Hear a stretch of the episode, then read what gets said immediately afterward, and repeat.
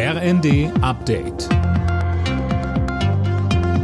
Stündlich neu. Auf den Punkt informiert. Ich bin Silas Quiring. Guten Tag.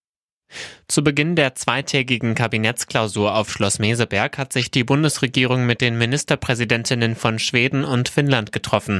Dabei ging es um die Zusammenarbeit mit Deutschland und eine mögliche NATO-Mitgliedschaft. Schwedens Ministerpräsidentin Magdalena Andersson sagte, Schweden und Finnland sind unabhängige Länder, aber unsere Sicherheit ist miteinander eng verbunden. Wir haben eine lange gemeinsame Geschichte und teilen auch die Zukunft. Und zusammen mit Deutschland teilen unsere Länder ein tiefes Bekenntnis zu gemeinsamen europäischen Werten wie Demokratie, Völkerrecht und die unantastbare Menschenwürde.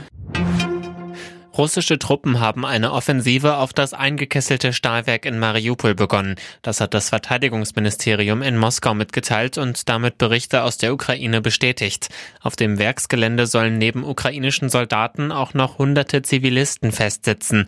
Zuletzt war es am Wochenende gelungen, rund 100 Menschen von dort in Sicherheit zu bringen. Weitere Evakuierungen scheiterten. CDU-Chef Merz ist in Kiew angekommen. In der ukrainischen Hauptstadt will er sich unter anderem mit Bürgermeister Klitschko treffen. Ein Gespräch mit Präsident Zelensky ist nicht geplant.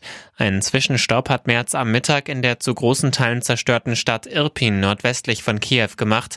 Dort sagte er, Ich denke, wir sind in Deutschland auch weiter verpflichtet, diesem Land zu helfen und gerade einer solchen Stadt wie Irpin auch beim Wiederaufbau zu helfen, nicht nur bei der militärischen Verteidigung, sondern auch bei dem, was jetzt hoffentlich folgt, nämlich die Wiederherstellung auch dieser Stadt und äh, der Möglichkeit, in dieser Stadt zu leben und zu arbeiten und auch zu wohnen.